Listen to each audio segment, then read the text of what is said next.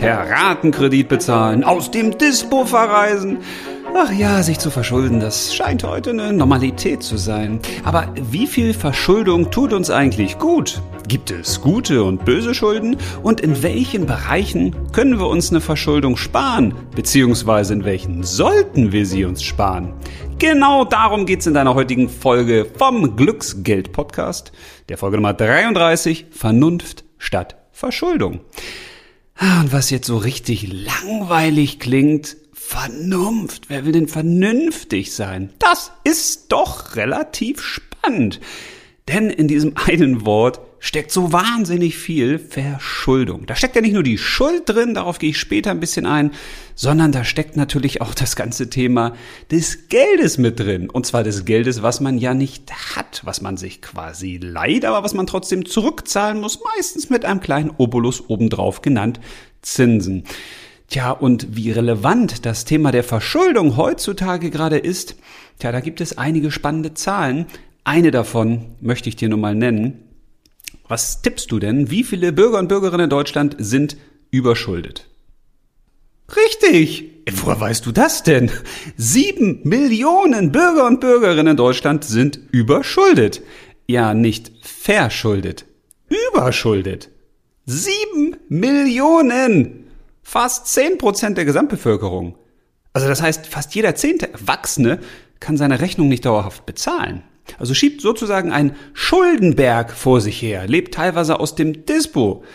Naja gut, wie viele Menschen insgesamt verschuldet sind, also Schulden haben, die sie sich aber leisten können, das weiß man natürlich nicht so genau. Das kann man statistisch leider nicht sauber auswerten, weil sich das natürlich permanent verändert. Also wenn jetzt einer einen Ratenkredit irgendwo abschließt bei einem großen äh, Technikhersteller zum Beispiel oder Technikvermittlungsverkaufsbetrieb, äh, sagt man das so, dann fällt das natürlich in keine Statistik. Also wenn ich im Internet irgendwas auf Rate bezahle, dann taucht das nirgendwo auf. Von daher weiß man es nicht genau, aber man kann davon ausgehen, dass sehr, sehr, sehr, sehr viele Millionen Deutsche verschuldet sind. Und das ist ja eigentlich auch nichts Schlimmes. Also Schulden, hallo, ist ja überhaupt nichts Gravierendes und Problematisches. Die Großen machen uns das ja schon vor. Also nicht die großgewachsenen Menschen oder die sehr Erwachsenen, sondern ich meine die Großen, die Staaten oder die Firmen. Jeder Staat ist verschuldet. Und Schulden machen ist ja teilweise auch richtig sexy. Also wenn Deutschland Schulden aufnimmt, dann muss man sogar weniger Schulden zurückzahlen durch den Negativzins und durch die vermeintlich gute Bonität von Deutschland. Interessant, oder? Also wenn das für uns Privatmenschen so gelte, ja, gilt es teilweise auch. Also in Schweden ist das zum Beispiel so gemacht worden, dass die gesagt haben, ja, wenn du jetzt einen Hausbaukredit aufnimmst, dann musst du weniger Geld an uns zurückzahlen. Also es kann sein, dass das immer weiter Einzug hält, dass wir quasi Geld geschenkt bekommen, könnte man ja sagen. Na, also wir nehmen 10.000 Euro Kredit auf und müssen nur 9.500 zurückzahlen. Boah, das wäre doch sensationell, ne? Hm, ja, es ist halt die Frage, weil du trotzdem ihr Geld zurückbezahlst, was du erstmal nicht hast. Und da stellt sich schon die Frage, macht es Sinn, sich zu verschulden? Und unter welchen Umständen macht es Sinn, sich zu verschulden? Und ich weiß, dass diese Fragen für Staaten irrelevant sind. Also wenn man so viele Schulden aufnehmen kann, wie man möchte, theoretisch, weil alle Staaten sind ja verschuldet und Tja, wenn nicht irgendeiner mal sagt, ich möchte das Geld zurückhaben, dann kann man das ja auch theoretisch so bis ins Unendliche treiben, weil Geld ja auch nur per Knopfdruck hergestellt wird. Das muss ja nicht irgendwie aus der Erde geschöpft werden, sondern das ist ja einfach, ja, ist ja nix. Geld ist ja eine Illusion. Das kann man bis ins Unendliche so weitertreiben, wenn dann alle mitmachen bei dem Spiel.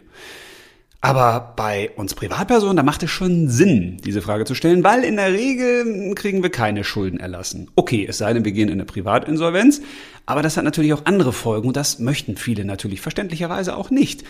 Aber deswegen sollte für uns das Thema der Verschuldung, Schulden machen ja oder nein und wenn ja, welche Schulden, auch wirklich eine wichtige Rolle spielen. Gerade für junge Menschen sollte das relevant sein, weil das, was man in jungen Jahren schon lernt, ja, das zieht sich meistens so durchs Leben durch. Also wenn man seinen Kindern permanent irgendwelches Geld leiht und dann sagt, ja, das zahlst du denn in Raten zurück, dann ist das ja auch schon eine Art von, ich gewöhne meine Kinder daran, dass die Schulden aufnehmen können. Jetzt kann man sagen, ja, das sind 5 Euro oder 10 Euro oder 20 oder 50 Euro, alle davon geht doch die Welt nicht unter. Nee, aber es ist ja ein angelerntes Verhalten. Und da kann man sich ja ruhig mal die Frage stellen, will ich das haben oder will ich das nicht haben? Weil dem Schulden machen stehen ja auch gewisse Werte gegenüber. Beziehungsweise andersrum gesagt, wenn man sich nicht verschulden möchte, dann gibt es auch andere Wege, das zu erreichen, was man denkt, dass man nur durch Verschuldung hinbekommt. Klingt jetzt ein bisschen komisch, aber darauf gehe ich auch gleich ein. Vorher wollte ich nur noch mal kurz was sagen zum Thema Schulden und Tja, Schuldzinsen. Und ich weiß gar nicht, ob du es wusstest, aber je nachdem, welches Produkt du im Supermarkt so kaufst, ja, da stecken so, kann man so Pi mal Daumen mal sagen, so zwischen 25, 30 und 50 Prozent Schulden drin. Ja, richtig. Also zwischen 25, 30 bis 50 Prozent des Preises, den du da so bezahlst, da stecken Schuldzinsen drin, den die Unternehmen teilweise eben aufnehmen mussten, um diese Produkte herzustellen und die sie dann natürlich eben auch über die Preise an dich weitergeben. Das ist irgendwie frech, oder? Können wir nicht machen. ist schwierig. Also wenn du jetzt irgendwie einen Kredit aufgenommen hast für eine Reise, ja, wem willst du das aufs Auge drücken? Okay, wenn du denn jetzt sagst, ich bin irgendwie selbstständig, dann versuche ich das darüber wieder reinzuholen, indem ich meine Preise erhöhe, wo ich dann meine privaten Konsumschulden irgendwie versuche noch mitzutilgen. Ja, aber so richtig sauber ist das halt auch nicht. Daran sieht man schon, wie spannend das ist mit dem Thema Schulden. Also Staaten können sich verschulden ohne Ende, müssen das teilweise nicht zurückzahlen. Und wenn es dann irgendwann die tausendjährige Anleihe gibt, zum Beispiel von der Europäischen Zentralbank, mit einem Negativzins, ja, dann bedeutet das, dass sich alle Staaten auch entschulden könnten. Also darauf warte ich ja noch. Das kann ja noch mal passieren. Vielleicht wird das auch passieren. Aber für uns auf jeden Fall nicht als Privatmenschen. Das müssen wir einfach wissen. Wenn wir uns verschulden, dann müssen wir dieses Geld eben auch zurückzahlen. Ja, und das stört manche gar nicht. Und das stört mich dann wieder, weil ich mich frage, hä, warum ist Schuldenmachen eigentlich so gesellschaftlich akzeptiert? Warum wird man denn nicht für geächtet? Und jetzt wirst du sagen, oh Moment, das ist aber ein ganz dickes Brett, was du da bohrst. Ja, manchmal muss man auch die großen Bretter bohren und das tut dann manchmal auch ein bisschen weh und sorgt für ordentlich Späne. Aber ich glaube, das ist wichtig, sich mal zu fragen, warum akzeptieren wir eigentlich, dass man sich verschuldet, dass es völlig normal ist, dass zum Beispiel jeder ein Dispo hat. Ja, klar habe ich ein Dispo, weil ein Dispo ist ja eigentlich, wenn man das mal so sieht, von dem reinen Verwendungszweck dafür gedacht, dass man kurzfristige Zahlungen, die sich überschneiden, eben nicht mit einem teuren, überzogenen Konto bezahlt oder dass es da Ärger mit der Bank oder Sparkasse gibt. Dafür ist ein Display eigentlich gedacht. Also wenn du sagst, Mensch, ich weiß nicht, ob das Gehalt jetzt immer rechtzeitig kommt, das kann auch mal einen Tag später kommen, aber meine Abbuchung für die Miete und sonstige Dinge, die kommen dann halt immer regelmäßig. Ja, und wenn sich das Gehalt oder meine Eingänge, meine sonstigen Renteneingänge zum Beispiel verzögern, ja, dann ist das Konto ja nicht gedeckt. Dafür ist ja eigentlich ein Dispo gedacht. Aber wenn man sich mal anguckt, wie hoch die Dispos heute so sind, und äh, ich bin ja Insider durch die Beratungsfirma, die ich noch habe für Finanzinstitute. Also wir kennen ja Banken und Sparkassen relativ gut und wissen eben auch, was da so läuft, was hinter den Kulissen passiert, was mit Kundinnen und Kunden so gemacht wird oder was die eben auch selbst mit sich machen. Und da kann man schon sehen, ja, die Dispos, die decken ja überhaupt nicht diese Überschneidung von Zahlung ab die decken sehr, sehr viel mehr ab. Sehr, sehr viel mehr. Und da ist immer die Frage, warum brauche ich so hohe Dispo-Kredite? Ja, weil das ist doch auch bequem. Dann kann ich mir das jetzt halt schon mal kaufen, was ich gerne hätte. Und ich muss auch keinen Kredit beantragen. Das ist ja sehr geschmeidig. Und das kann ich dann zurückzahlen, wenn ich will. Und dass ich dafür sehr, sehr, sehr, sehr, sehr, sehr hohe Zinsen bezahle, das ist den meisten ja so gar nicht klar. Das geht irgendwo so unter dann in den Abrechnungen, die da kommen, die guckt man sich auch gar nicht so genau an vielleicht. Und das ist schon das Problem. Ist nämlich dieses automatisierte Schuldenmachen. Also, man muss gar keinen mehr fragen, man kauft sich einfach etwas, obwohl man das Geld gar nicht hat. Das ist eben noch der Vorteil an Bargeld, wenn du das alles ausgezahlt bekommen würdest, das Geld, okay, das ist ein bisschen aufwendig, wenn du die Miete und sowas alles davon bezahlen müsstest, aber jetzt mal so rein theoretisch, also du hättest das Geld, was dir zur freien Verfügung steht, sagen wir mal, das hättest du als Bargeld. Und jetzt kannst du natürlich nichts ausgeben, was du nicht hast. Also das ist so ein Grundsatz, den unsere Großmütter und Großväter auch hatten. Wie gesagt, ja, wie, was soll ich mir kaufen, wenn ich kein Geld habe? War doch für die völlig normal. Ja, für uns heute eben nicht. Dann hat man den Dispo-Kredit und dann hat man eine Kreditkarte und da ist ja auch so toll, da werden ja die Zahlungen nur einmal im Monat abgebucht.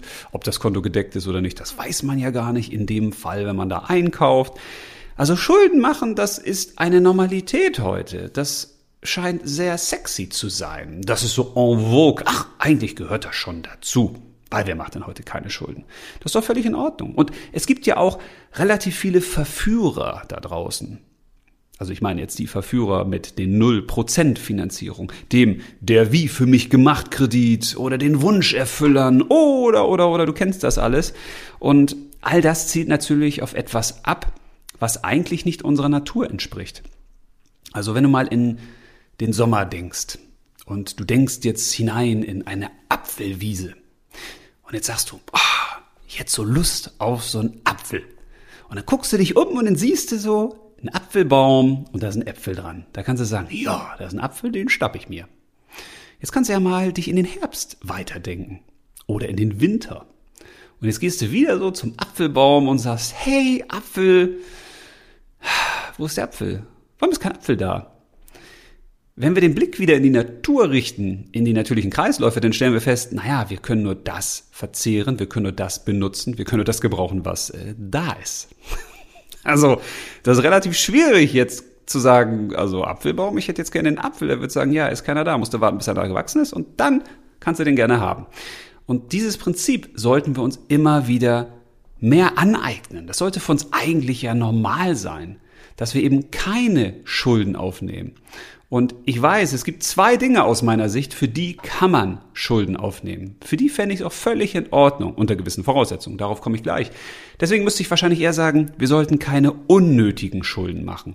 Weil dass man uns da draußen versucht zu verführen zum Geld aufnehmen, zum Kreditieren. Das ist ja logisch. Weil woran verdienen dann Banken und Sparkassen viel Geld? Ja, an Krediten. Logischerweise. Und deswegen ist es ja auch so, dass man gewissen Kundinnen und Kunden ja immer die gleichen Kreditangebote schickt, weil man weiß, die nehmen halt gern Kredite auf. Und deswegen werden manche Menschen auch bewusst in eine weitere Verschuldung getrieben oder sie werden in der Verschuldung gehalten. Und das ist eben ein riesiges Problem, weil auch Schulden machen ja abhängig. Und das ist die Frage, willst du abhängig sein? Und jetzt kannst du sagen, ja Gott, ich kaufe jetzt halt mal den Fernseher da auf Ratenzahlung. Ja, ist ja nicht so schlimm. Ja, und was ist dann beim nächsten Mal? Beim Heimkinoerlebnis mit Dolby Surround oder beim Handy dann vielleicht? Das ist ja das, was man heute feststellen kann. Es werden ja schon Kleinstartikel teilweise auf Kredit gekauft. Also Dinge, wo man gesagt hat, Mensch, jetzt muss ich doch nicht was für 100 Euro auf Kredit kaufen oder per Ratenzahlung. Was soll das denn? Ja, es ist für uns so normal, weil wir sagen, ist doch super, ich krieg das jetzt schon und ich bezahle das einfach in 12, 15 Raten ab. Das Problem dabei ist allerdings, wir verlieren ja irgendwann total den Überblick, was wir da alles schon finanziert haben, was wir da auf Raten gekauft haben. Und durch diesen fehlenden Überblick ist es ja auch klar, dass ganz, ganz viele Menschen überhaupt nicht mehr wissen, okay, wie stehe ich finanziell eigentlich da? Also habe ich eigentlich die finanzielle Kraft, um mir das jetzt zu leisten? Weil auch wenn du jetzt sagst, ich kaufe was für 1000 Euro zum Beispiel in 10 knackigen Monatsraten, a 100 Euro, ja, dann hast du vielleicht in fünf Monaten schon vergessen, dass dieser Kredit ja dann auch läuft und dann kaufst du dir wieder irgendwas auf Pump. Und dieses permanente auf Pump kaufen, das ist kein gutes Prinzip. Weil das bedeutet, dass du eben in einer Schuld stehst. Daher kommt das ja, Verschuldung. Du stehst in einer Schuld, und zwar in der Schuld eines anderen. Das heißt, du bist auch abhängig von dessen Goodwill. Und bei so kleinen Summen mag das nicht problematisch sein. Das wird dann problematisch bei kleinen Summen, wenn du viele kleine Summen hast und irgendwann sagst, oh, ich habe jetzt so viele Sachen und da ist noch Ratenkredit und das noch und dann kommst du irgendwann in eine problematische Situation. Das kann aber auch sein, tja, dass irgendwann mal bei einem Finanzierungskredit zum Beispiel auch eine Verlängerung ansteht. Und wenn du dich jetzt so verschuldet hast, dass das gerade so hingekommen ist, dann kann das natürlich sein, dass die vielleicht dann höheren Kreditraten nicht mehr so wirklich von dir zu finanzieren sind. Das heißt, es ist auch eine Frage, wie viel Schulden nehme ich auf? Wie hoch ist die Höhe meines Kredites? Kann ich mir das wirklich leisten? Und was wir im Kleinen lernen, wo wir im Kleinen sagen, ah, ist ja nicht so schlimm, ah, das kann man ja mal mitmachen. Ach komm, die 100 Euro, die kann ich doch mal in Raten äh, bezahlen. Oder nimmst du nochmal den größeren Fernseher. Komm, da gibt's ein tolles Ratenfinanzierungsangebot. Ist ja auch eine 0% Finanzierung. Ja, was wir denn im Kleinen lernen, das geht dann halt immer ins Größere weiter. Das kann man nun wirklich schon beobachten. Nicht umsonst sind ja, du erinnerst dich, sieben Millionen Bürgerinnen und Bürger in Deutschland überschuldet. Ja, woher kommt das denn? Es kommt daher, dass man damit aufgewachsen ist, Schulden zu machen und sich teilweise eben auch Dinge zu kaufen, die man sich nicht leisten kann. Ja, so ist das einfach. wenn ich mir den Apfelbaum wieder zu Gemüte führe, ja, dann kann ich im Winter da keinen Apfel vom Apfelbaum nehmen. Das geht nicht. Okay, bei gewissen Apfelsorten, ne? aber da wollen wir jetzt mal nicht ins Detail gehen. Also grundsätzlich weißt du, was ich damit meine. Wenn etwas nicht da ist, kann ich es nicht verfügen. Und in einer Welt, in der ja Geld nichts ist, das ist ja nichts, was du anpacken kannst, sondern das kann ja permanent aus dem Nichts kreiert werden. So entsteht ja auch Geld. Also ein Kredit, das sind ja nicht die 10.000 Euro vom Nachbarn, die du da kriegst, sondern das ist sozusagen ein neuer Buchungssatz. Die Bank schöpft dann neues Geld, was sie dir dann ausleiht.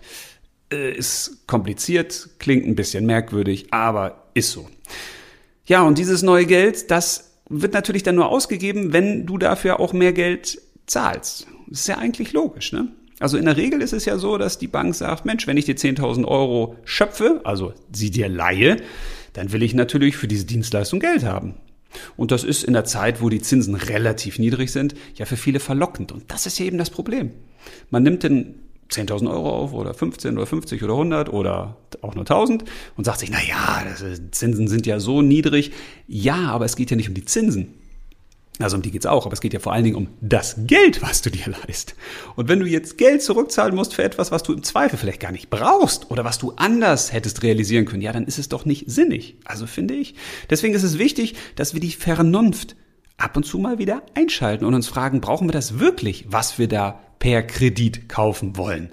Brauchen wir wirklich dieses neue Auto oder gibt es da nicht Alternativen? Weil das Problem entsteht ja dann, wenn die Dinge, die du dir mit dem Kredit kaufst, keinen Gegenwert haben. Also wenn du dir etwas kaufst und das hat noch einen Gegenwert, dann kann man ja sagen, okay, dann wandel ich ja die 10.000 Euro zum Beispiel in ein Auto. Und jetzt kann man sich natürlich fragen, okay, die, du, die 10.000 Euro, die du da ins Auto investierst, also umtauscht, die sind ja dann keine 10.000 Euro mehr in der Regel, ne? weil dieses Auto wird ja weniger wert. Also du musst die 10.000 Euro dann, die du vielleicht über fünf Jahre finanzierst, die musst du ja dann zurückzahlen, vielleicht sogar noch mit Zinsen, dann sagen wir mal, du zahlst dann 10.500 Euro wieder. Aber dieses Auto hat ja in der Zwischenzeit an Wert verloren. Und jetzt kannst du natürlich sagen, ja, aber ich habe dadurch ja Auto fahren können. Ich konnte mich bewegen und es war bequemer und, und, und. Ja, ist richtig, ist ein Nutzen. Aber dieses Gefühl finde ich wichtig. Das sollten wir uns immer wieder vergegenwärtigen. Also wenn wir Geld nehmen, dann tauschen wir es ja in irgendetwas ein. Und wenn das einen Gegenwert hat, dann ist es auf jeden Fall besser, als wenn wir das Geld in etwas tauschen, was gar keinen Gegenwert hat. Oder nur einen Gegenwert, von dem wir sagen, der ist kurzfristig verfügbar, wie zum Beispiel eine Reise. Wie viele Kundinnen und Kunden habe ich live erlebt, die wollten Kredite aufnehmen, um dann schön Urlaub äh, zu verbringen. Und da habe ich mir gedacht, was? die wollen jetzt 5000 Euro aufnehmen und dann wollen die da irgendwo hinreisen und hä, und das zahlen die dann jetzt teilweise 12 oder 24 Monate ab? Was ist denn das für ein Quatsch? Jetzt wirst du sagen, ja, das kann man doch machen, wenn man das Geld nicht hat, aber wenn man in Urlaub will. Ja, aber jetzt stell dir mal Folgendes vor, du machst jetzt die 5000 Euro, nimmst sie als Kredit auf und der Urlaub ist total scheiße. Total blöd. Das ist permanent Regen, streitest dich mit dem Partner, ist auch nicht so schön, wie es sein sollte, also richtig, ah, Fahrregen, alles doof. Ja, und dann guckst du jeden Monat auf den Kontoauszug und wirst an diesen Scheißurlaub erinnert. Was ich damit sagen will, ist, wenn du einen Kredit aufnimmst, dann musst du dich auch fragen, wie bei Geld, was du auf dem Konto liegen hast, in was investiere ich das dann und ist es das wert? Und wenn du 10.000 Euro auf dem Konto hast, dann rate ich ja immer schon dazu, überleg dir wirklich ganz genau, in was willst du dieses Geld eintauschen. Aber wenn du jetzt Geld noch leist und dich verschuldest und in eine Abhängigkeit begibst, dann musst du dir noch viel mehr überlegen, lohnt es sich wirklich, diesen Kredit aufzunehmen? Und aus meiner Sicht gibt es zwei Dinge, für die man wirklich einen Kredit aufnehmen kann. Alle anderen Kreditarten schließe ich hiermit aus. Und das sind so einige. Das erste, wofür es sich aus meiner Sicht lohnen kann, nicht muss, einen Kredit aufzunehmen, das ist die eigene Immobilie. Also das ist die Immobilienfinanzierung. Die kann Sinn machen, weil, seien wir mal ehrlich, das, was eine Immobilie heute kostet, wie lange willst du denn sparen, um dann irgendwann mit 85 oder äh, im Zweifel auch mit 65 in ein neues Haus einzuziehen oder in deine eigene Wohnung? Das ist eben für die aller, aller, allermeisten von uns echt extrem schwer machbar. Aber aus eigener Erfahrung kann ich ja eben auch sagen, dass das eigene Zuhause wirklich ein großer, großer Lebensmehrwert ist. Das ist etwas, wo man sagen kann, okay, ich weiß, da verschulde ich mich im Zweifel 20, 25, 30 Jahre, je nachdem, wie viel Geld ich aufnehme, wie viel Einkommen ich habe, wie viel ich tilgen kann und zu welchen Konditionen natürlich. Aber ich habe da wirklich einen echten Mehrwert, weil das ist halt mein Zuhause, da lebe ich drin. Das ist mein Lebensmittelpunkt für mich, für meinen Partner, für die Familie gegebenenfalls. Also Geld, was man in eine eigene Immobilie steckt, das kann wirklich sinnvoll sein, es als Kredit dann eben aufzunehmen oder teilweise als Kredit. Warum kann es sinnvoll sein und muss es nicht? Ja, das kommt natürlich auch darauf an, wie teuer ist denn deine Immobilie? Also hast du jetzt wirklich die Villa auf Pump in der Pampa? Das ist das Schlimmste, was man machen kann. Also man hat ein riesiges, super tolles Anwesen mit einem ganz tollen Haus. Das steht irgendwo in der Pampa und das hat man auf Pump finanziert. Wo liegt da das Problem? Naja, wenn du denn irgendeine Villa nach deinen Vorstellungen baust, dann ist es wahrscheinlich schwierig, diesen Wert des Hauses wieder zu realisieren, weil wer will denn die Villa, die du dir vorstellst, in der Pampa gegebenenfalls ziehen? Und da ist schon die große Frage, die man sich stellen sollte habe ich wirklich ein Haus, eine Immobilie, also eine Wohnung kann es ja auch sein, die reicht? Oder muss es immer das Traumhaus sein, die Traumimmobilie? Und das ist eben ein großes Problem. Dadurch, dass für manche Menschen das Kreditieren ja relativ leicht gemacht wird, also in kleinen Summen, aber eben auch in größeren Summen, gerade in einer Zeit, wo wir bei relativ geringen Zinsen laufen, ja, dadurch steigen natürlich auch manchmal die Wünsche. Das heißt, Menschen sagen dann, oh, kannst du nochmal 100.000 mehr aufnehmen und dann machen wir da den Wintergarten gleich mit rein, machen das Grundstück ein bisschen größer, nochmal schon Keller unten drunter. Und das ist eben die Gefahr. Also als wir unser Haus gebaut haben, haben wir gesagt, das Wichtigste für uns ist das Haus. Das Haus ist der Luxus. Und wir werden ein Haus bauen, was jederzeit wiederverkaufbar ist. Das hat keinen Schnick, keinen Schnack, das ist kein großes Traumschloss, da sind keine großen extravaganten Dinge dabei. Das ist ein schönes, in Anführungsstrichen normales Standardhaus. Und warum war das wichtig? Ja, weil wir gesagt haben, das ist für uns eine Möglichkeit, natürlich auch den Wert stabil zu halten, weil es ist immer wieder verkaufbar. Es ist auch in einer Lage, wo es immer wieder verkaufbar ist, wo wir immer wieder Leute finden werden, die uns das Haus abnehmen, wenn wir es denn mal verkaufen wollen oder gegebenenfalls müssen. Das weiß man ja auch alles nicht. Und das ist entscheidend. Und zudem ist entscheidend, sich wirklich vor Augen zu führen, das Haus ist der Luxus.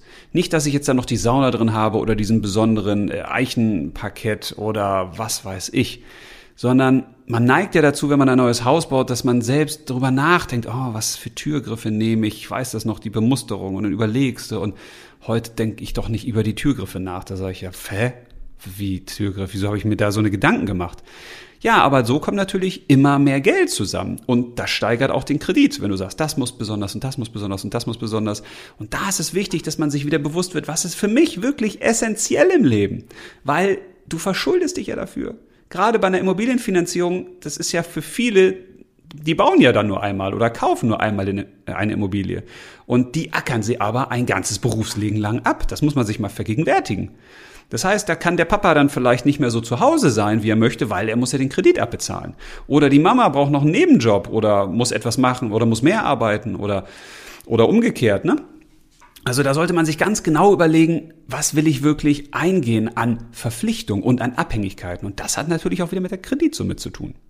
Und das Zweite, wofür es Sinn machen kann, sich zu verschulden, wenn man das Geld nicht hat, ist ein Weiterbildungskredit. Also wenn du dir eben überlegst, ich möchte noch mal beruflich was ganz anderes machen. Ich muss mich selbst persönlich weiter qualifizieren. Ich muss meine Persönlichkeit weiterbilden. Ich muss mich fachlich weiterbilden. Whatever. Dann kann es Sinn machen, einen Kredit hierfür aufzunehmen, weil du dieses Geld ja direkt in dich investierst und in deine Fähigkeiten. Und das sind zwei Formen von Krediten, wo ich sagen würde, da kann es Sinn machen, dass du darüber nachdenkst. Einmal das Thema eigene Immobilie, dann aber bitte Lieber kleiner, lieber weniger, lieber, wenn du das Geld hast, später mehr und aufstocken, lieber mit weniger zufrieden sein, sich darüber freuen, dass man die eigene Immobilie hat, anstatt zu sagen, ach, das muss größer in der besseren Lage und, und, und. Und das zweite ist das Thema der eigenen Weiterbildung. Alle anderen Kreditarten kannst du dir sparen. Solltest du dir auch sparen. Und ich weiß, das ist in der Praxis nicht immer leicht, weil es ist ja verführerisch. Na, sagst du, naja, dann kauft man das halt jetzt und dann zahlt man das eben später ab. Ja, aber du zahlst ja dafür auch immer was. Ne? Denk dran, das sind nicht nur die Kreditzinsen, das sind eben manchmal auch versteckte Gebühren oder Versicherungen. Also diese Ratenversicherung, äh, diese Ratenkredite, die sind eben teilweise auch mit Versicherung gekoppelt, wenn du den Ratenkredit eben nicht bezahlst. Oder 0% Finanzierung. Also auch da sind ja versteckte Dinge drin, da sind Sachen drin, die du dir vorher mal genau durchlesen solltest, ob das denn wirklich so kostengünstig ist und wirklich eine 0% Finanzierung oder ob du denn da doch nochmal ein paar Gebühren zahlst, die auf den ersten Blick gar nicht ersichtlich waren. Weil, warum ist das Thema für mich so wichtig? Also nicht nur, dass sieben Millionen Bürger und Bürgerinnen in Deutschland überschuldet sind und dass Millionen andere verschuldet sind, sondern was mich daran ja stört, ist, dass man sich selbst irgendwann zum Gefangenen seiner Schulden macht. Also man ist dann in einer, das habe ich ja als Banker eben auch jahrelang erlebt, ne, oder auch über die Trainings, die wir dann machen in Banken und Sparkassen, wie viele Menschen sich immer weiter verschulden und die kriegen das gar nicht mit. Die kommen dann eben gar nicht mehr raus aus dem Dispo. Oder die kommen gar nicht mehr raus aus den Ratenkrediten. Und der eine und dann wird das mehr und dann kommen gewisse Schicksalsschläge, dann verliert man vielleicht seinen Partner oder hat eine Trennung, dann hat man weniger Einkommen zur Verfügung muss das Ganze allein finanzieren, aber die Kredite liefen dann auf einem oder die äh, Miete wird erhöht oder man verliert seinen Job oder man kann nur noch weniger arbeiten oder oder oder. Es kann ja ganz viele Sachen passieren. Und je mehr Verschuldung ich habe, ja, desto abhängiger bin ich natürlich auch davon. Dann bin ich ja nicht frei. Wenn ich eine ganz hohe Verschuldungsquote habe, das heißt, ich muss ganz viel von meinem frei verfügbaren Einkommen für die Schuldentilgung aufwenden, ja, das ist doch nicht frei da bestimmen ja dann andere über mich und mein Leben. Dann kann ich ja eben nicht mehr den Job kündigen, weil ich sage, nee, der geht mir auf den Sack da, der Chef, habe ich keinen Bock mehr drauf. Oder ich will jetzt wirklich mal das machen, was ich liebe. Ja, wenn du dann eben einen wahnsinnig hohen Kredit hast, den du abbezahlen musst, dann kommt wieder dieser Kompromiss, was ein echt fauler Kompromiss ist, nach dem Motto, ja, aber ich muss das ja machen, ich brauche das Geld für meine äh, Verschuldung. Das ist nicht wirklich gut. Dabei gibt es aus meiner Sicht ja viele Alternativen zum Kredit. Natürlich ist es einerseits auch der Familienkredit. Und jetzt kommt es darauf an, was hast du für familiäre Verbindung? In welchem Alter bist du auch? Hast du überhaupt Eltern? Hast du die noch? Sind die vielleicht schon verstorben? Hast du Großeltern oder hast du sie nicht? Das kann ich ja alles nicht wissen. Aber grundsätzlich kann man darüber mal nachdenken. Macht es nicht Sinn, dass ich bei der Familie mal nachfrage, wenn ich da wirklich eine gute Verbindung habe, ob man mir gewisse Dinge vorstrecken kann. Vielleicht kann man auch ein Erbe vorzeitig auszahlen oder als Teil auszahlen. Auf jeden Fall ist es besser, wenn du Schulden bei der Familie hast, in den allermeisten Fällen zumindest, kommt auf die Familie an, ich weiß, ich weiß, als es bei einer Bank zu haben. Weil hier zahlst du die Sachen dann natürlich auch zinslos und es ist in der Regel auch nicht so problematisch, wenn du sagst, oh, ich kann das jetzt nicht tilgen, äh, kann ich das nochmal ein bisschen strecken oder kriege ich nochmal ein bisschen freie Luft nach hinten, dass ich dir das später zurückzahlen kann. Das ist auf jeden Fall eine Möglichkeit, die man andenken sollte. Und dann gibt's weitere Dinge, die man aus meiner Sicht überlegen sollte, bevor man einen Kredit überhaupt aufnimmt. Denn für mich gibt es einen Grundsatz beim Thema Verschuldung. Es ist nicht nur, dass Vernunft, Vernunft vor Verschuldung geht, sondern auch, dass Verantwortung vor Kredit geht. Also bevor ich einen Kredit aufnehme, bevor ich mir Geld von anderen leihe, kann ich ja überlegen, was kann ich denn selbst tun, um diesen Kredit nicht zu benötigen, um den quasi zu ersetzen. Also als allererstes kann ich mich natürlich fragen, das, was ich da mit Kredit bezahlen möchte, will ich das wirklich, wirklich, wirklich? Und wenn du schon ein paar Folgen gehört hast, du weißt, ich liebe dieses wirklich, weil das hat wahnsinnig viele Dimensionen. Aber was ich eigentlich damit meine, in dieser Folge zumindest, ist, wenn du dich fragst, will ich diesen Fernseher wirklich? Dann sagst du vielleicht, ja, klar will ich den wirklich. Und wenn du dich fragst, will ich den wirklich, wirklich, wirklich, wirklich, wirklich, wirklich, ist der für mich wirklich essentiell? Muss ich den unbedingt haben? Muss ich den unbedingt jetzt haben? Muss es unbedingt der Fernseher sein? Dann kommst du auch ein bisschen tiefer. Häufig ist es ja so, dass wir ganz viele Sachen sehen und dann sagen wir, oh, das hätten wir gerne und das und das und das. Wir haben ganz viele Wünsche, weil wir häufig aus dem Mangel heraus leben.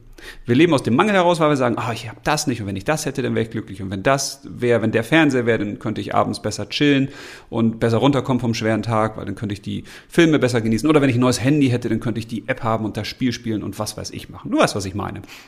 Die Frage ist allerdings, brauchen wir das denn wirklich, was wir da kaufen wollen? Und diese Frage sollten wir uns als allererstes mal stellen, weil nur weil unser Verstand uns sagt, oh, das müssen wir unbedingt haben, haben, haben, haben, müssen wir das nicht unbedingt haben, haben, haben, haben. Das kann auch sein, dass wir bei intensiverem Nachdenken oder vor allen Dingen bei Ausschalten des Verstandes und beim Hineinfühlen in uns selbst feststellen, nee, wir brauchen das nicht wirklich. Oder, ja, wir hätten schon gerne, aber ich möchte nicht in eine Verschuldung gehen. Ich möchte das nicht auf Kredit bezahlen. Dann können wir uns natürlich auch fragen, als weitere Möglichkeit, kann ich nicht auch noch warten? Weil es gibt gewisse Dinge, die wollen wir uns ja dann kaufen per Kredit, die sind im Zeitablauf von einem halben Jahr vielleicht sogar schon günstiger. Wenn du an Fernseher denkst, ja, die sind teilweise in einem halben Jahr 10, 15, 20, 30 Prozent günstiger, wenn neue Modelle rauskommen, weil gewisse Chargen eben schneller altern und weil es gewisse Chargen gibt, die dann eben überholt werden von vielen neuen Modellen. Und das ist etwas Wichtiges, sich zu fragen, kann ich noch warten? Und meine Wartezeit bringt die mir dann auch einen Preiserlass? Weil wenn ich jetzt nicht mehr 1000 Euro bezahlen muss, sondern vielleicht nur noch 700 Euro, ja, dann habe ich mir schon auch wieder Kreditrate erspart. Oder ich kann in der Zwischenzeit das Geld ansparen. Weil ein Kredit ist ja sozusagen Nachsparen. Es gibt zwei Arten von Sparen. Einmal das Vorsparen, das ist das klassische Sparen, was du kennst. Du hast Geld, legst du zur Seite, irgendwo hin, in was auch immer. Und dann kannst du es verfügen irgendwann. Und das nächste ist das Nachsparen. Da holst du dir quasi das ganze Geld aus der Zukunft ins Heute und sparst dann, ja, sozusagen zurück, rückwärts sparen. Weil du das Geld dann wieder zurückzahlst an den Kreditgeber. Also in, der, in den meisten Fällen an eine Bank. Und das kannst du natürlich dir auch sparen in dem Fall. Also das Nachsparen, indem du sagst, na, ich warte ein bisschen und vielleicht wird es günstiger oder ich spare darauf hin. Es gibt vielleicht auch günstigere Alternativen zu dem, was du da unbedingt haben willst. Vielleicht gibt es ältere Modelle von Dingen, die du dir gerne kaufen möchtest. Oder du könntest überlegen, ach, ich würde gerne auf die Malediven fliegen, weil das ist da so schön und blauer Himmel, weißer Strand und alles, blaues Meer und tauchen und super schön und warm. Und das kostet jetzt vielleicht, ach, weiß ich, was das kostet, sagen wir 5000 Euro. So, das kostet 5000 Euro, wenn du da mit Partner und Partnerin hin, hinfliegst. Ja, vielleicht gibt es ja eine Alternative. Also die Frage könnte ja sein, was will ich da eigentlich erleben? Weil über diese Frage kommen wir auch schnell weg von, ich muss jetzt das haben oder das, weil alles das, was wir uns kaufen oder gönnen oder leisten, konsumieren, ist ja auch nur ein Vehikel, ein Hilfsmittel. Wir wollen ja etwas fühlen. Also wenn du dich fragst, okay, was mache ich denn auf den Malediven? Dann kommst du vielleicht dahin, dass du sagst, oh, da entspanne ich, da vergesse ich die Zeit, da bin ich in einer anderen Welt. Ja, vielleicht kannst du dieses Gefühl auch günstiger erleben. Warum ist das so wichtig? Ich finde, es ist elementar, dass wir in Alternativen denken. Weil diese Alternativen sind ganz, ganz häufig eine Zeit, Geld und Nervenersparnis. Und gerade beim Kredit ist es elementar, sich zu überlegen, okay, bevor ich den Kredit aufnehme, gibt es vielleicht eine günstigere Alternative zu dem, was ich da kreditfinanziert haben will. Oder gibt es auch eine kostenlose Alternative? Und wenn du dich damit beschäftigst, dann wirst du ganz sicher ganz viele Dinge finden, weil wir sind viel kreativer, als wir denken. Wenn wir immer nur sagen, wir wollen das unbedingt haben oder dies oder jenes, was wir da gesehen haben in irgendeinem Katalog oder in einem Kaufhaus oder was uns Freunde erzählt haben, dann ist das relativ simpel. Dann sagen wir, oh, das kostet 5000 Euro, das Geld habe ich nicht, ich möchte einen Kredit aufnehmen, nehme ich auf und dann kann ich mir das gönnen. Ja, aber die Kreativität, die schöpfen wir gar nicht aus. Es gibt unendliche Möglichkeiten für all das, was wir uns so auf den ersten Blick ganz simpel wünschen. Wenn wir aber sofort diesen Umweg gehen und sagen, das ist kreditfinanziert, das leiste ich mir jetzt einfach mal, ja, dann schöpfen wir unser ganzes Potenzial auch nicht aus. Von daher ist sozusagen auch ein Kredit ein Kreativitätsblocker, ein Persönlichkeitsentwicklungsverhinderer, weil er versperrt uns den Weg, dass wir selbst kreativ werden, dass wir selbst auf neue Ideen kommen, dass wir selbst neue Lösungen finden. Und das wünsche ich dir. Ich wünsche dir, dass du möglichst keine Kredite aufnehmen musst, es sei denn vielleicht für eine eigene Immobilie oder für eine Art der Weiterbildung. Du kannst dir natürlich auch das habe ich noch vergessen, etwas Gewünschtes vielleicht vom Freund ausleihen. Oder man kann sich mit Nachbarn Dinge kaufen, die man sich dann teilt. Die man vielleicht gar nicht einmal kaufen muss, und zwar zehnmal einmal, sondern die kauft man sich gemeinschaftlich und jeder kann es dann nutzen. Je nachdem, was wir da kreditfinanziert kaufen wollen, können wir uns ja auch überlegen, mit welchen anderen Menschen könnten wir uns diese Investition gegebenenfalls teilen. Wir sind ja in einer Gesellschaft, die leider sehr, sehr stark hineinläuft in diesen Individualismus, in diesen Egoismus, in dieses Ich muss die Sachen besitzen. Und dadurch kaufen wir eben ganz viele Artikel, die man sich früher oder auch auf Dörfern oder auf Bauernhöfen einfach geteilt hätte. Das ist ja heute auch noch so. Wenn du dir Bauernhöfe anguckst und die kaufen sich jetzt einen Mähdrescher für 100.000 Euro, ja, den kauft sich der Bauer und im Zweifel leihen die sich die aus. Die haben unterschiedliche Maschinen, weil die eben hohe Investitionssummen haben und die tauscht man gegenseitig. Da unterstützt man sich. Und diesen Ansatz könnten wir doch auch in unser Leben weiter integrieren. Du kannst natürlich auch sagen, das vielleicht noch als letzte Idee, ich kaufe bewusst etwas Hochwertiges. Weil das ist ja häufig auch so ein Problem, wenn wir uns verschulden und kaufen dann zum Beispiel eine neue Couch und die kostet vielleicht nur 1000 Euro. Ja, dann kann das auch sein, dass sie nach einem Jahr oder anderthalb Jahren kaputt ist, durchgesessen. Also ich habe früher immer schon versucht, auch bei kleinen Wohnungen, die ich hatte, mir Sachen zu kaufen, die ich später in ein Haus stelle. Von daher waren manche Wohnungen auch richtig zugestellt, weil da Dinge drin waren, wo ich gesagt habe, nee, da spare ich denn länger und dann kaufe ich mir etwas Hochwertiges, etwas Qualitatives, was ich dann auch wirklich mitnehmen kann später in ein Haus. Auch das kann ein Weg sein, wie du dir Kredite ersparst, dass du dir eben wenige Dinge kaufst, die qualitativ hochwertig sind, die dich auch wirklich begeistern, die dann eben auch länger leben. Denn finanziell unabhängig und frei können wir doch nur wirklich dann sein, wenn wir auch schuldenfrei sind. Und statt zum Beispiel auch permanent nach äh, Geldanlagealternativen zu suchen für, was weiß ich, 10.000 Euro zum Beispiel, macht es auch Sinn, wenn du verschuldet bist, erstmal deine Schulden abzulösen. Das ist in jedem Fall eine viel bessere Geldanlage als irgendeine andere Anlage, die es da draußen gibt. Weg und raus von den Schulden. Weil es gibt ein Gefühl, und das ist unbezahlbar. Und das ist eben schuldenfrei zu sein. Weil in dem Moment bist du eben nicht abhängig. Da bist du dann wirklich finanziell unabhängig. Und genau das wünsche ich dir. Alles Liebe, bis zum nächsten Mal und bis dahin, leb los. Am besten schuldenfrei.